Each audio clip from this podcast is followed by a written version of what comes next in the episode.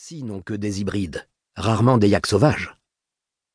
Ou un zoo, concéda l'homme en dévissant le bouchon hermétique de la thermos entre ses énormes moufles doublés de moutons. Il se servit un thé salé au beurre, bouillant, avant d'en proposer un à Oyun. Grogneur ou zoo, ça ne changeait pas grand-chose. La bête recouvrait les autres cadavres de son corps éventré. Le gel avait tressé des nattes perlées de givre dans son pelage et ses viscères. Elle était affalée, les quatre pattes écartelées, obscène, par-dessus ce qu'elle ensevelissait de ses entrailles glacées. Au moins, il n'y avait pas d'odeur. En été, à plus de quarante degrés au même endroit, cet amas de charogne aurait exhalé des puanteurs insoutenables. L'air glacial aseptisait tout, même l'horreur. L'homme se pencha pour voir à travers les côtes brisées de l'animal, puis glissa une main entre les viscères durs et raides, Zoom, dit-il. C'est une femelle. La belle affaire, soupira Oyun en se cramponnant à sa tasse de thé. Et en dessous? En dessous, c'est un cheval, répondit l'homme sans hésiter. On le devinait au sabot des quatre pattes désarticulées qui s'enchevêtraient à celles du yak.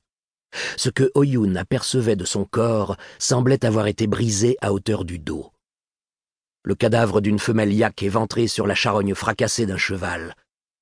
Par moins 25 degrés à 500 kilomètres d'Oulan Bator. Ce n'était pas vraiment une enquête pour la criminelle. Elle aurait volontiers laissé tomber l'affaire au profit de la police du district. Mais il y avait la jambe. La jambe bottée, le pied encore pris dans l'étrier qui dépassait entre le dos gelé du cheval mort et la panse vitrifiée du yak. C'est le cavalier, expliqua le soldat. Je m'en doute un peu, répliqua Oyun, les reins soudain mordus par le froid et la fatigue. Le problème est de savoir ce qu'il fait là. Il était sur le cheval, commenta le militaire. Oui, et maintenant il est sous le yak, s'énerva-t-elle. On a une idée de qui ça peut être? Non, répondit l'homme. On n'a que sa jambe, et tu n'as pas essayé de le dégager, de trouver des indices? Je suis militaire, lâcha le soldat laconique. Oyun tourna la tête et le fixa sans gêne. Yerul Delger lui avait déjà parlé de ces nomades devenus fonctionnaires. Tout ce qui faisait les qualités du nomade faisait les défauts du fonctionnaire, surtout s'il était militaire. On peut quand même essayer de savoir qui c'est, non? Oyun s'agenouilla dans la neige sans attendre la réponse et saisit la botte dont la glace avait soudé le cuir à l'étrier. Elle tenta sans succès de dégager le pied du cadavre. La jambe, rigide comme un tronc fossilisé, ne bougea pas d'un pouce. Elle s'arc-bouta pour faire levier, s'appuyant de son épaule contre la carcasse du yak. Et dans son mouvement, elle croisa le regard du militaire. Il ne semblait pas approuver ce qu'elle faisait. Quoi? s'emporta-t-elle, essoufflée par l'effort. Elle transpirait sous sa parka alors que ses poumons se tapissaient de givre à l'intérieur. Elle n'était pas d'humeur à supporter la nonchalance résignée du soldat. Il ne faut pas faire ça, dit l'homme dans un murmure réprobateur. Ah oui? Et pourquoi pas? répondit-elle en tirant sur la jambe comme un galérien sur sa rame. À cause du gel Parce que tu crois qu'il... Quelque chose se brisa net, et elle bascula en arrière dans un froissement mat de neige tassée. Quand elle se releva, le visage strié par le froid, elle sursauta avec horreur et jeta la jambe de l'homme loin d'elle. J'ai vu des zudes geler des troncs de bouleau jusqu'au cœur et les rendre fragiles comme du verre, expliqua le militaire. Alors une jambe. J'y crois pas, marmonna Oyun en ramassant la jambe pétrifiée. L'os et les chairs avaient cassé net à mi-cuisse, tout comme le tissu du pantalon. Ça n'avait plus rien d'un membre humain. Au moins j'aurais de quoi justifier une recherche d'ADN. Elle regarda une dernière fois le petit tas de cadavres, réfléchit quelques instants, puis fit signe aux militaires de s'approcher. Tu crois qu'on pourrait glisser une chaîne autour et tirer avec ton engin pour décoller le tout du sol? Tu vas briser le cheval et peut-être même le cavalier avec. On ne peut pas le laisser là tout l'hiver. Les charognards vont bien finir par s'y attaquer. Tu peux rester deux jours Ici s'exclama Oyun. Chez moi, au poste. Et à quoi ça m'avancerait? Si tu veux récupérer tes trois cadavres, il faut les décongeler. Et je sais comment faire. Oui, j'y ai pensé, répliqua Oyun. On pourrait allumer des feux tout autour. Ils ne résisteraient pas à la nuit. Il y a une vieille yourte au poste, abandonnée par des nomades après un zud. On va la monter autour du monticule. On allumera deux ou trois braseros à l'intérieur, et j'ai deux petits générateurs à air chaud. Tout devrait avoir fondu en vingt-quatre heures. Tu pourras repartir avec ton cul de jatte au complet. Eh, sois respectueux, coupa Oyun. C'est une victime. C'est pas moi qui lui ai cassé la guibole à ce type, plaisanta le militaire. D'accord, mais respecte-le quand même. Je suis déjà assez désolé de ce que je lui ai fait. Tu n'as pas à l'être, petite sœur. Tu lui as déjà bien rendu service. Ah oui? Oui. Nos ancêtres pensaient qu'il fallait briser les os des morts pour que leurs âmes puissent s'en échapper. Ils déposaient leurs dépouilles dans la steppe sans les enterrer pour que les bêtes sauvages croquent leurs squelettes et libèrent leurs âmes. Oyun se souvint que Yerul Delger lui avait raconté quelque chose dans le genre. Elle se souvint aussi de tout ce qu'il lui avait appris sur le respect des yourtes. D'accord pour la yourte, mais n'offense pas les esprits qui y ont vécu. Ne t'en fais pas. Les esprits ont quitté cette tente depuis longtemps. Et puis nous ne la calfeutrerons pas.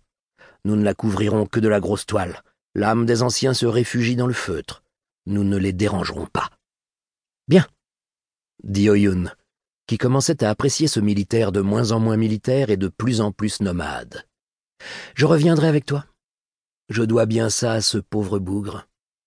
Avant de regagner l'autochenille, elle regarda une dernière fois les corps, et le soldat devina ce à quoi elle pensait. J'ai déjà vu des yaks bondir comme des chèvres malgré leur poids.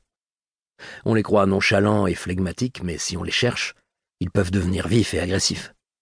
Le cavalier poursuivait peut-être la femelle pour la capturer et la rentrer au bercail. Son cheval a pu glisser et, dans la panique, la Zoom aura bondi et lui aura sauté dessus avant qu'il ne se dégage de sa monture. En brisant les reins du cheval. Une belle Zoom, ça pèse dans les trois cents kilos. Mais dans ce cas, pourquoi la Zoom est-elle éventrée? On ne sait pas comment est le cavalier en dessous. Il avait peut-être une ourga, Peut-être que sa perche à la sauce est brisée dans la chute et que la zoom s'est empalée dessus. Empalée peut-être, mais éventrée. Il a peut-être essayé de se dégager avec son coutelas avant de mourir étouffé par les viscères. Ça ne colle pas, lâcha Oyun. Ils restèrent quelque temps silencieux, debout l'un contre l'autre dans l'air glacial, à regarder les carcasses. Ou alors murmura-t-elle sans terminer sa phrase. Il se tourna vers elle, puis leva les yeux au ciel pour suivre son regard. Ils restèrent un long moment sans rien dire, à essayer de se convaincre de ce qu'ils n'osaient pas imaginer. Un demi de la masse par la vitesse au carré, finit par dire le militaire sans baisser la tête. Qu'est-ce que tu racontes? Un demi MV2, l'énergie cinétique d'un corps qui tombe en chute libre. C'est de la physique. Tu t'y connais en physique, toi? Quand j'étais môme, sous la yourte en hiver, je lisais des bouquins de physique, quand il n'y avait rien d'autre à faire. Oyun garda un silence étonné avant de hausser ses sourcils gainés de givre. Et alors? Et alors, pour une femelle yak un peu décharnée par le dzud, d'environ 200 kilos, ça équivaut à plusieurs centaines de tonnes à l'impact. De quoi briser un cheval. Et son cavalier. Et son cavalier. Mais la hauteur de la chute et la vitesse, ça doit bien jouer quand même, non? Comment tu les calcules? D'abord, tu pars du principe qu'il n'y a rien autour de nous d'où la zoom aurait pu sauter donc elle ne peut être tombée que du ciel. Or, quelle que soit sa masse, au-delà d'une certaine hauteur de chute, aucun corps ne dépasse la vitesse maximale d'environ 300 km à l'heure, c'est physique. Oui, la Shaoyun en regardant l'homme d'un œil nouveau. C'est physique. Soudain, le jeune soldat s'ébroua comme s'il revenait à lui après une courte absence mathématique. Bon, il faut y aller si nous voulons avoir le temps de revenir avec la yourte. Il chercha à prendre Oyun par le bras pour l'aider, mais elle se dégagea d'un geste vif qui le